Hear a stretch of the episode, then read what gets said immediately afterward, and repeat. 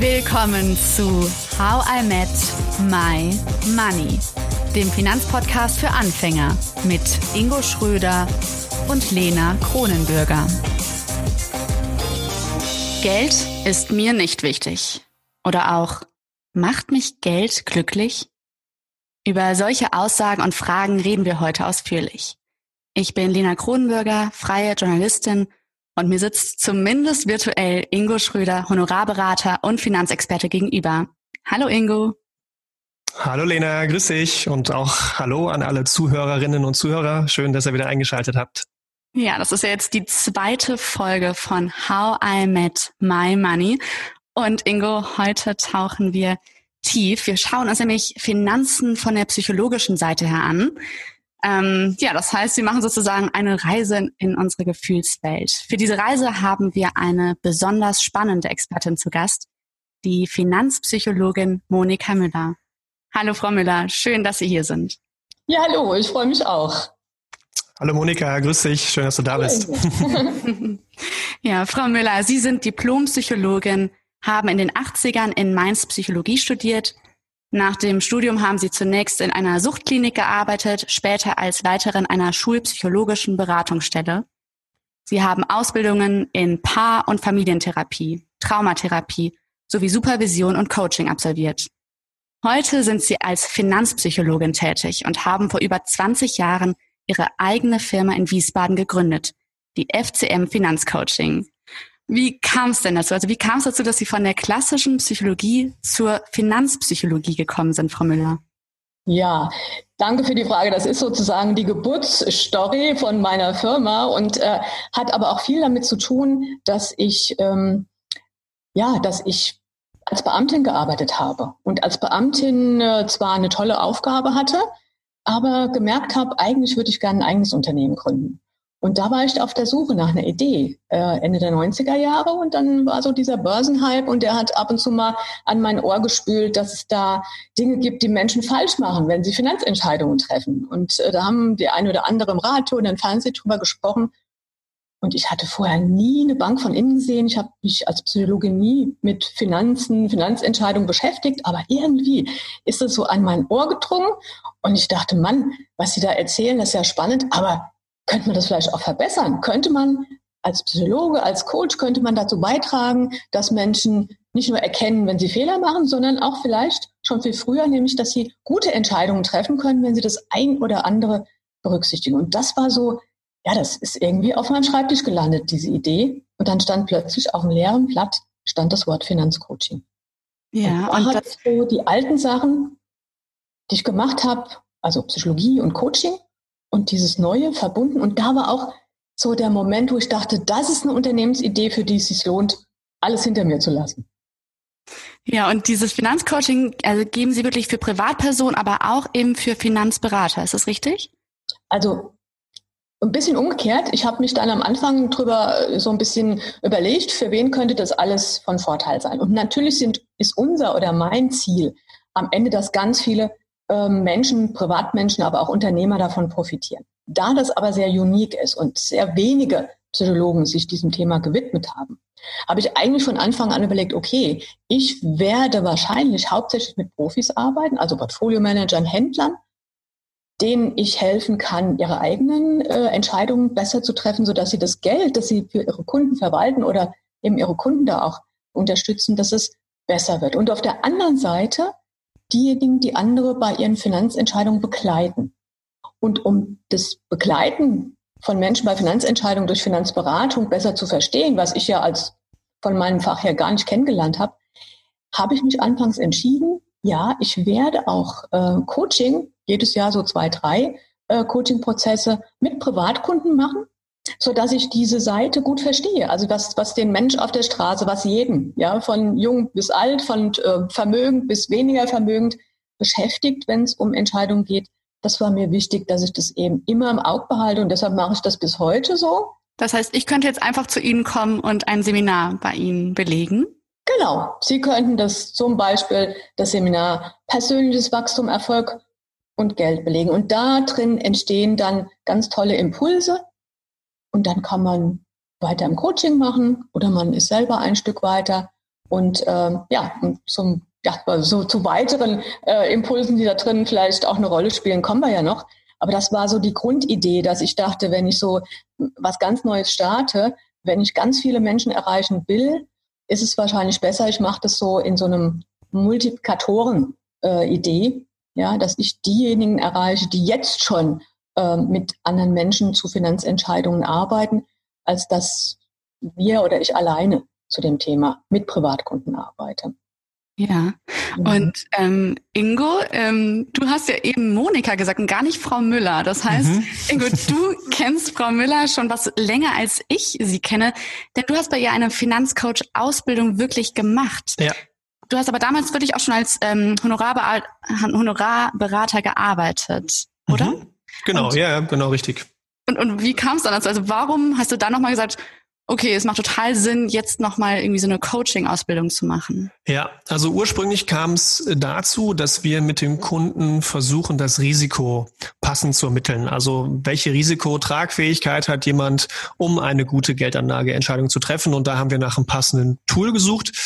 Und das haben wir dann ähm, auch bei FCM gefunden. Und wir haben das angewandt. Und als ich dann mal so ein Tagesseminar bei Monika besucht hatte, damals noch Frau Müller, ähm, war es dann so, dass ich nach diesem Tagesseminar gemerkt habe, was es für einen krassen Effekt hat, wenn ich eine andere Gesprächsführung mit dem Kunden mache und wenn ich und, und dass ich dadurch viel mehr den Kunden sprechen lassen kann und ich rucki zucki auf Ebenen war, die in Richtung Familie, Emotionen gingen, wo ich dachte, wow, also das ist schon ein krasser Effekt. Und dann lag tatsächlich einfach ein Flyer bei Monika rum, wo es um das Thema Finanzcoaching ähm, ging. Und ich habe mir so gedacht, okay, wie sieht die Finanzbranche in, in 10, 15, 20 Jahren aus? Ähm, wenn man also ein Auto zum Selbstfahren bringen kann, dann kann man jemanden also auch Finanzanlagen vermitteln. Und wo ist dann wirklich noch den Unterschied, den ich machen kann? Und ich glaube, dass der im psychologischen Bereich zu finden ist, dass zumindestens unsere Generation und alle ähm, die noch ein bisschen älter sind, aber vielleicht auch jünger, dass wenn es wirklich um, um tiefgründige Themen geht, die vielleicht, auch wenn man es noch gar nicht weiß, gar nicht mit Geld zu tun haben, wenn man da Hilfe braucht, dann sucht man sich, glaube ich, keinen Roboter, sondern man will noch den Menschen da haben. Und das hat mich dazu bewogen, im Endeffekt diese Ausbildung zu machen. Ja, jetzt machst du mich ziemlich neugierig und wahrscheinlich jetzt hoffentlich die Hörerinnen und Hörer auch. Ähm, da werden wir wahrscheinlich noch viel erfahren heute, was du jetzt schon weißt und ich äh, leider noch nicht, aber bald. Frau Müller, ähm, Sie, wir hatten ja ein kurzes Vorgespräch zu dieser Podcast-Folge und ich muss sagen, Sie haben mich da auf eine wahnsinnig tolle Idee gebracht und zwar ein Logbuch anzulegen, ne? also eine Art Notizbuch, das jede Hörerin, jeder Hörer und ja eben auch ich zu Hause hat und ähm, genau, da notiere ich jetzt sozusagen das neue Wissen, auch die Erkenntnisse, die wir vielleicht heute in dieser Podcast-Folge ähm, bekommen werden. Und ähm, ja, das heißt, das möchte ich erstmal sagen, vielen Dank für diese tolle Idee. Warum würden Sie denn sagen, ist es genau richtig, dass wir uns gerade jetzt am Anfang des Finanzpodcasts die psychologische Perspektive ansehen?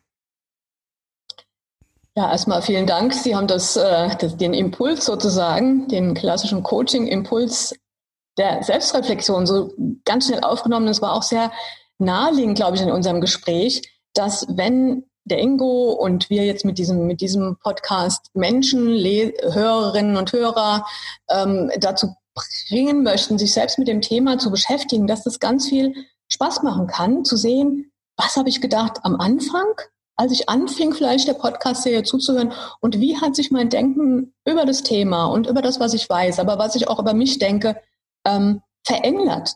Und ähm, warum Psychologie am Anfang? Ähm, gut, der Ingo hat es gesagt, wir kennen uns jetzt äh, intensiv, wir haben die Ausbildung miteinander erlebt und alle Kollegen, die diese Ausbildung machen, spüren so deutlich, wie hilfreich das ist, wenn wir kennen und verstehen, dass alle Entscheidungen, die wir treffen, und natürlich auch die Finanzentscheidungen immer auf dem Hintergrund unserer eigenen Persönlichkeit getroffen werden. Wir sind nicht im luftleeren Raum. Wir nehmen keine Zahlen, Daten, Fakten und sagen ja oder nein, sondern wir haben unsere ganz individuellen Muster mit Geld und Risiko. Wir haben Erfahrungen und das ist unser eigenes Navigationssystem. Und ob wir das bewusst haben oder nicht, das steuert uns. Und deshalb, glaube ich, ist es toll, wenn die Menschen, die jetzt den Podcast hören, einsteigen mit dem Blick auch auf sich selber, erste, so erste Entdeckungen machen können, ihr eigenes Navigationssystem besser verstehen, entdecken, immer mehr davon entdecken und dann das, was man auch als Wissen noch anreichern kann, was man verstehen muss, um gute Entscheidungen auch selbstständig treffen zu können oder im Coaching dann treffen zu können. Das kann man dann viel besser andocken und es wird wirksamer, weil man das, wenn man das mit seiner Persönlichkeit zusammenbringt, auch eher anwendet. Ansonsten ist es ja Schall und Rauch. Man hört was, man liest was und es ist weg. Und wenn wir diese Brücke haben von der eigenen Person und wie Geld in uns wirkt und, und Risiko, wie wichtig es für uns ist, damit gut umgehen zu können, dann wird auch alles, was danach folgt, eine viel größere Wirkung entfalten können. Ich kann ja. das aus eigener Sicht sehr gut bestätigen. Also ich weiß noch, wie wir zusammensaßen und wie es mir nach äh, manchen Coaching-Seminaren äh, vier bis sechs Wochen schlecht ging. Aber das klingt jetzt so schlecht im positiven Sinne, weil sich bei mir etwas bewegt hat, innerlich in der Identität, wo sich Dinge neu ordnen konnten, wo ich gedacht habe, krass, dass das über Geld funktioniert. Also wie blind ist man vorher durch die Welt gelaufen. Dass Und du hast jetzt nicht viel gemacht mit Geld, ne? Also ja. Ja, dass sich immer damit beschäftigt mit dem Thema. Und äh, das ist abartig gewesen und äh, beeindruckend zugleich, ähm, äh, was man damit erreichen konnte. Und äh, ja, da dürft ihr noch gespannt sein. Ja, also ich meine, Frau Müller, Sie haben gerade gesagt, wie Geld in einem wirkt. Ähm, so oder so ähnlich haben Sie es gerade ausgedrückt. Ähm, kann man dann denn trotzdem nicht so Tendenzen feststellen? Also ich weiß nicht, wenn man aus einem bestimmten Milieu kommt, wenn man vielleicht mit sehr viel Geld aufgewachsen ist, mit sehr wenig Geld, oder würden Sie wirklich sagen, das ist wirklich ganz individuell, je nachdem, wie man sozusagen tickt. Also ich arbeite jetzt 20 Jahre in dem Bereich und sehr, sehr intensiv seit 10, 15 Jahren, auch dank, äh, den muss ich auch hier mal erwähnen, äh, unserem äh, Kollegen Peter König, der auch dieses Thema eigentlich aus der Taufe gehoben hat. Und wenn man das so lange macht und mit so vielen Menschen ihre Finanzentscheidungen oder auch Lebensentscheidungen anguckt, ähm, dann, dann, dann sind die Kategorien oder Typen oder was auch immer man an Milieus finden kann, ähm, keine, keine, ähm, keine Orientierung mehr, weil da sitzt ein Mensch vor mir oder mehrere in der Gruppe und jeder hat eine eigene äh, Geschichte mit Geld, die so spannend und auch so unterschiedlich ist wie der Fingerabdruck, den wir haben. Und wenn wir uns dem schneller nähern können, und da hingucken, was sind da für Muster und wie können wir die aber jetzt auch in Bewegung bringen, wie der Ingo gesagt hat. Da bleibt es dann nicht mehr bei dem Fingerabdruck, sondern der kann sich auch weiterentwickeln. Dann ist es am Ende äh, ziemlich wurscht, sag ich mal so, wer da aus welchem Milieu sitzt. Also das ist für mich immer wieder ein riesen ähm, Spaß zu erleben, wenn Menschen aus ganz unterschiedlichen Milieus und Altersstufen und Vermögensklassen und was auch immer ähm, in so einer Gruppe sitzen und dann merken, wow, entweder ein anderer hat ja ein ganz ähnliches Thema, aber ähnlich heißt immer noch nicht gleich.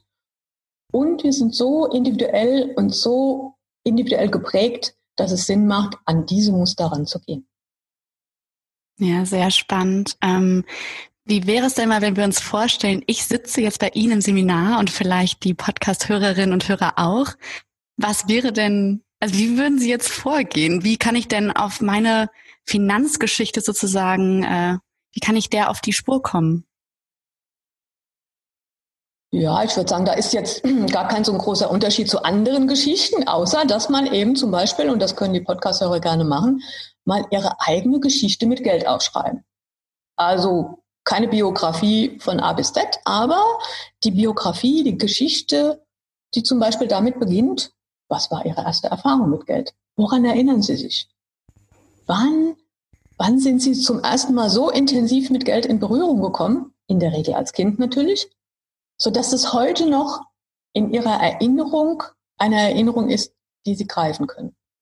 Und das macht meistens ganz viel Sinn, da mal hinzugucken, hinzuspüren, was war da so der, der erste, erste Erinnerungsspur. Dann ähm, auch eine ganz beliebte Frage, äh, die sehr viel uns Möglichkeiten gibt zu erforschen, was ist denn da mit uns sehr früh passiert. Haben Sie als Kind geklaut? Würde ich auch geklaut. Geklaut. würde ich auch mal die Leser fragen. Ja? Kann jeder mal ganz im stillen Kämmerlein in sein Logbuch was reinschreiben? Dann möchte ich sofort mal Ingo fragen. Ingo, hast du als Kind geklaut? ähm, ich, es ist mir nicht bewusst, sagen wir mal so. Also so eminent kann es nicht gewesen sein. Ich habe für meine Colaflaschen immer gezahlt. Von daher, ich wüsste es nicht, nein. Ja. Du? Ja, ich, Hast du geklaut, ähm, Lena? Nee, ähm, ich habe nee, ich habe nicht geklaut, aber ich musste sofort an eine, ähm, weil Frau Müller, Sie meinten ja, was war die erste Erfahrung mit Geld? Da musste ich sofort an irgendwie, ich denke, es war D-Mark, das weiß ich gerade gar nicht. Ich glaube, es waren zwei D-Mark oder zwei Euro. Da bin ich mir jetzt gerade sehr unsicher. Auf jeden Fall erinnere ich mich daran, dass ich irgendwie pro Woche zwei was auch immer es war, bekommen habe, zwei D-Mark und dass ich das ganz toll fand. Da habe ich eine ganz, ganz, ganz konkrete Erinnerung auch mit meinem Vater im Auto. Ja, dass ich da mich total gefreut habe, dass wieder eine Woche rum war oder so.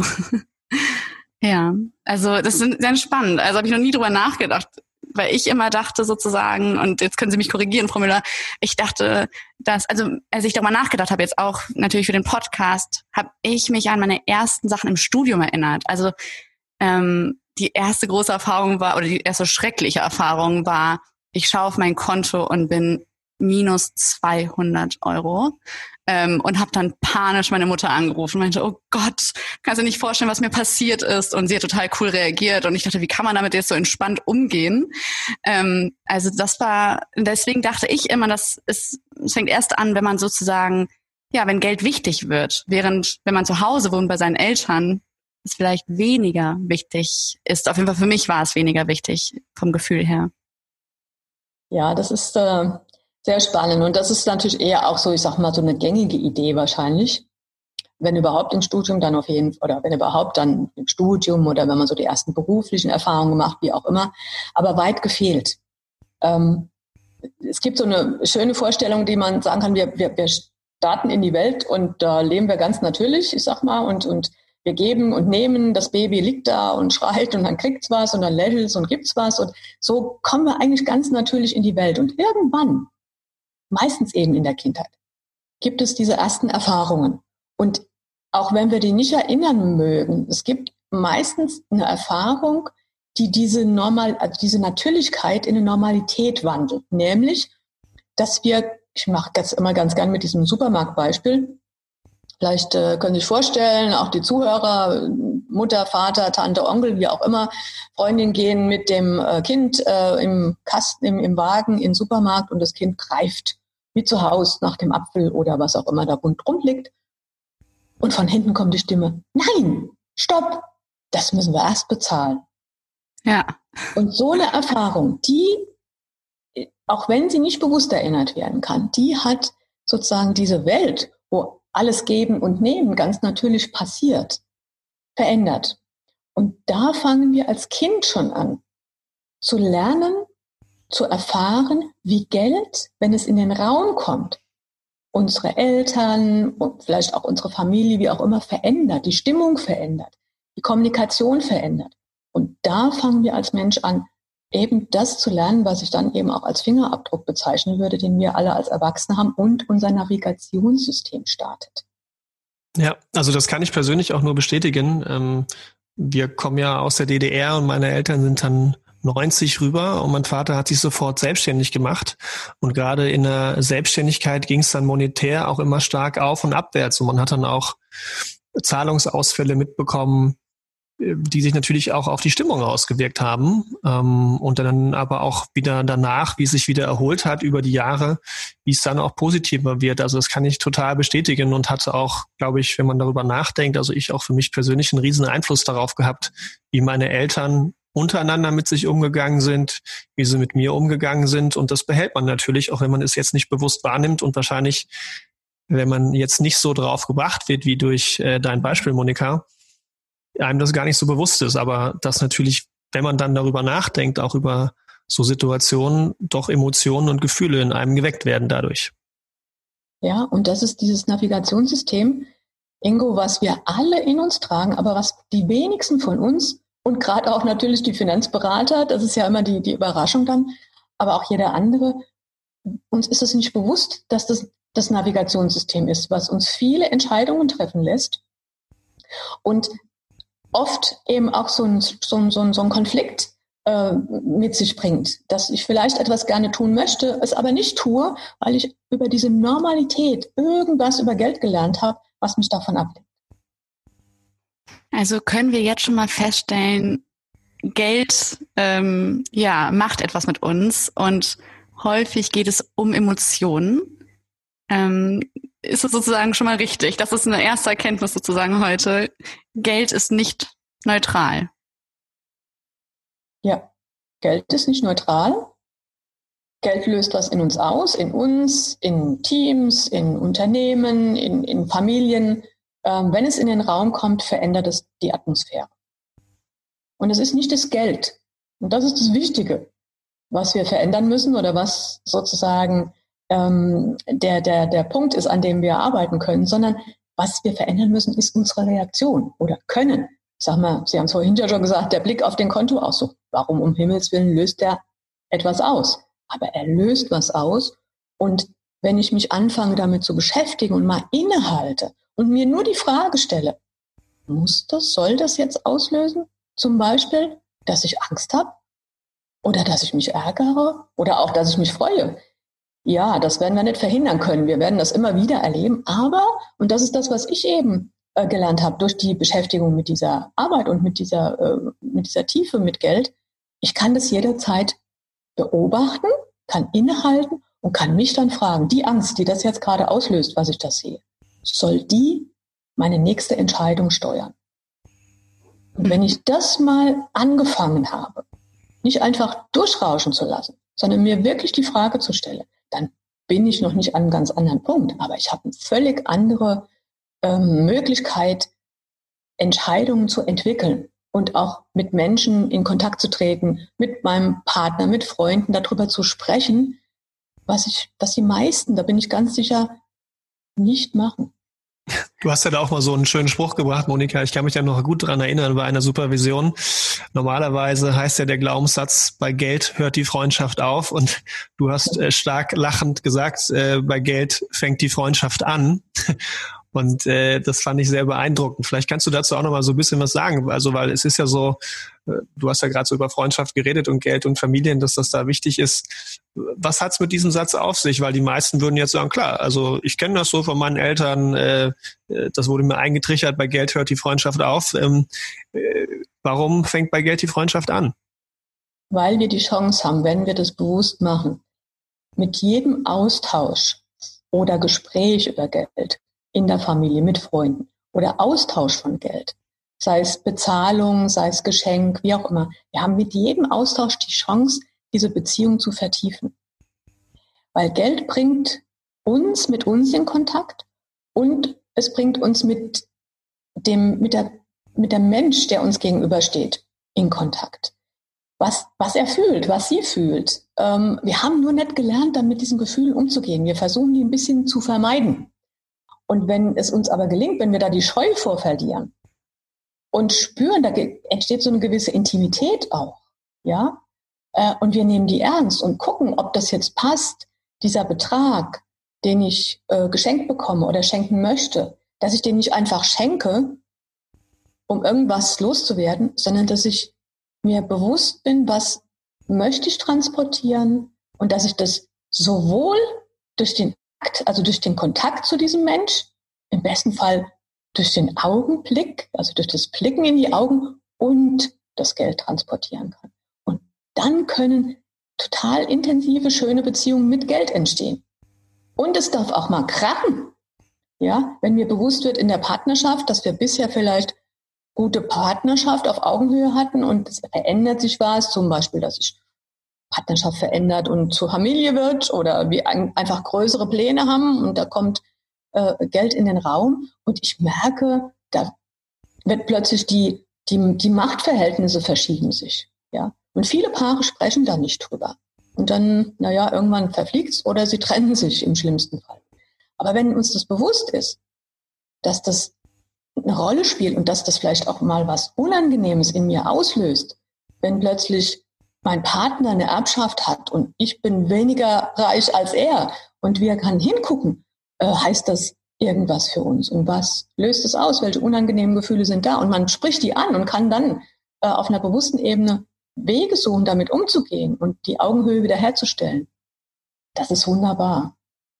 Ja, also es geht sozusagen um die Kommunikation über Geld. Das heißt erstmal, das Geld ist nicht das Problem, sondern einfach, dass wir oft vielleicht nicht gelernt haben, gut oder vielleicht richtig über Geld zu sprechen. Ja, was das Geld, also das Geld, müssen wir sich vorstellen, hat, trägt immer eine Botschaft.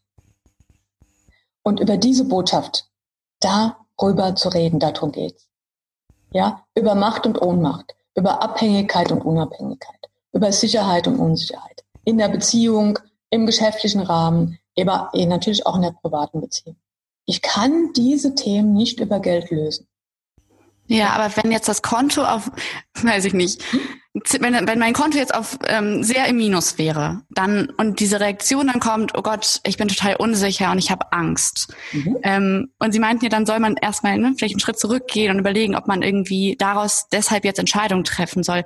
Aber eigentlich ist es doch sehr natürlich, dass man dann erstmal eine große Angst verspürt und eine große Unsicherheit, weil man nicht weiß, wie man zum Beispiel jetzt äh, Essen kaufen soll oder die Miete zahlen soll. Das ist ganz natürlich, voll, bin ich voll bei Ihnen. Was aber nur normal und nicht natürlich ist oder beziehungsweise Second-Best-Lösung ist, dass wir das nicht in Frage stellen. Oder dass wir uns nicht fragen, was kann mir diese Angst jetzt für eine Idee liefern? Ja, Natürlich kann das sein, dass ich sage, ich fühle mich jetzt allein und ängstlich und deshalb brauche ich jetzt Kontakt. Ich muss da oder möchte da jetzt einfach mal, wie Sie es gemacht haben, mit meiner Mutter drüber reden. Und dann merke ich, huch, die nimmt es ja ganz entspannt. Okay, habe ich da vielleicht was übersehen? Ich weitere meinen Horizont, ich gehe in Kontakt und ich lasse die Angst sozusagen nicht mich steuern, ja, sondern ich nehme die schon wahr und ich muss die Angst auch nicht wegmachen. Ich kann sie vielleicht reduzieren, wenn mir das sinnvoll erscheint. Aber ich kann sie auch einfach nutzen, um zu schauen, was brauche ich jetzt eigentlich? Ich brauche jetzt nicht gleich mehr Geld, sondern ich brauche jetzt erstmal jemand, der mit mir vielleicht das Ganze mal reflektiert und aus der Distanz eine andere Wahrnehmung hat als ich, vielleicht auch weniger betroffen ist und mir dadurch helfen kann, rauszufinden, ja mein Gott, wie ist denn das eigentlich passiert? Und äh, okay, wo ist meine Power? Warum geht die weg, wenn plötzlich da ein Minus hängt auf dem Konto? Das ist nicht logisch, aber psychologisch. Und um die Power dann wieder zu kriegen, weil gerade wenn wir vielleicht mal weniger Geld haben und das kommt ja nicht nur in Corona-Zeiten vor, das kommt subjektiv, individuell für jeden in unterschiedlichen Lebensphasen vor. Gerade in diesen Zeiten brauchen wir entweder Kontakt zu anderen Menschen oder unsere eigene Power. Und die kriegen wir, wenn wir diese Angst und die Fragen, die sich damit ergeben, ernst nehmen und nicht uns in erster Linie um das Geld kümmern, sondern erstmal gucken, wo kommt denn das her? Und wenn jetzt zum Beispiel, wie wir das, wie ich im Beispiel erzählt habe, dass meine Mutter dann entspannt reagiert hat, das, dann kommt wieder dieser Fingerabdruck rein, oder? Dass jeder Mensch auch anders mit Geld umgeht oder anders gelernt hat, damit umzugehen. Ja, und das Schöne war ja, dass sie diese Entspannung gespürt haben und dass sie bei ihnen wieder was ausgelöst hat. Ja, Unverständnis, wie man da jetzt nicht schockiert sein kann. Ja, aber schon dadurch, ne, dass, da, dass es auch eine Reaktion gibt, die anders ist als ihre, heißt ja, es ist nicht die zwingende Reaktion. Ja, ich kann eventuell selber auch lernen und gerade selbstständig bin oder mich selbstständig mache, da hat der Ingo gesagt, bei seiner Familie, das können wir alle, die wir selbstständig sind, glaube ich, ganz klar nachvollziehen. Es geht immer hoch und runter. Und ich muss als Selbstständige, gerade als Selbstständige, einen Weg finden, wie ich mit dem Hoch und Runter äh, so entspannt äh, und frei umgehe, dass ich mich frei fühle, mit und ohne Geld, dass ich mich sicher fühlen kann, mit und ohne Geld, aber dass ich mich auch mal in der Unsicherheit wahrnehmen kann und sagen kann, okay, jetzt muss ich mal genauer nachdenken, was ich als nächstes mache. Aber dass das keine unbewussten Automatismen bleibt. Das ist das Wichtige. Ja. Die Ängste und die Gefühle, die, die sollen gar nicht weg. Aber wir können die Signale, die Botschaften, die, die das Geld uns da liefert, ernster nehmen und uns Schritt für Schritt durchaus auch von dem ein oder anderen Aspekt da auf dem Finger, also von der ein oder anderen Furche, die sich im Laufe des Lebens ergeben hat, äh, auch lösen. Ja, zum Beispiel eine ganz typische äh, Frage, die sich auch äh, immer wieder äh, auch, auch äh, begegnet mir, das bei, bei Menschen, die sich selbstständig machen, die, ähm, die ihr, ihr eigenes Honorar äh, mit, mit Kunden äh, austauschen. Und dann, wenn, wenn ich dann sozusagen denke, Geld macht mich wertvoll. Und ohne Geld, was heißt das denn? Wenn mir jemand sagt, nee, das Honorar will, kann oder aber auch, auch immer, zahle ich ihn nicht oder das ist zu hoch. Und wenn ich dann meinen Selbstwert an diese Höhe gekoppelt habe, an besonders gutes Honorar zum Beispiel, besonders hohes, ja, dann bin ich in dem Moment mehr mit mir beschäftigt, als mit denjenigen, den ich da eigentlich als Kunde begleiten möchte. Und das merkt er. Und dann kommt da ein bisschen Unsicherheit rein. Aber wenn ich meinen Wert unabhängig von Geld spüren kann und dass ich als Mensch und vielleicht aber auch als Dienstleisterin oder Dienstleister äh, ganz unabhängig von wie hoch die, die Höhe des Honorars oder mein Kontostand ist, meinen Wert spüre. Das klingt für viele, die jetzt zuhören, noch wie, ich sag mal, ungläubig. Also das haben wir nicht gelernt. Ja, wir haben immer gelernt, Geld macht sicher, Geld macht frei, Geld macht dich wertvoll, Statussymbol und alles drum und dran. Das ist die Normalität, in der wir alle groß geworden sind. Am Donnerstag erscheint bereits Teil 2.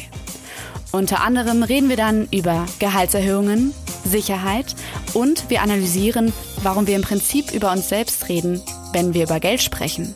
Ihr möchtet mit Ingo und mir von der Pike auf alles über Finanzen lernen? Dann schnappt euch ein Logbuch und abonniert How I Met My Money auf Spotify und Co.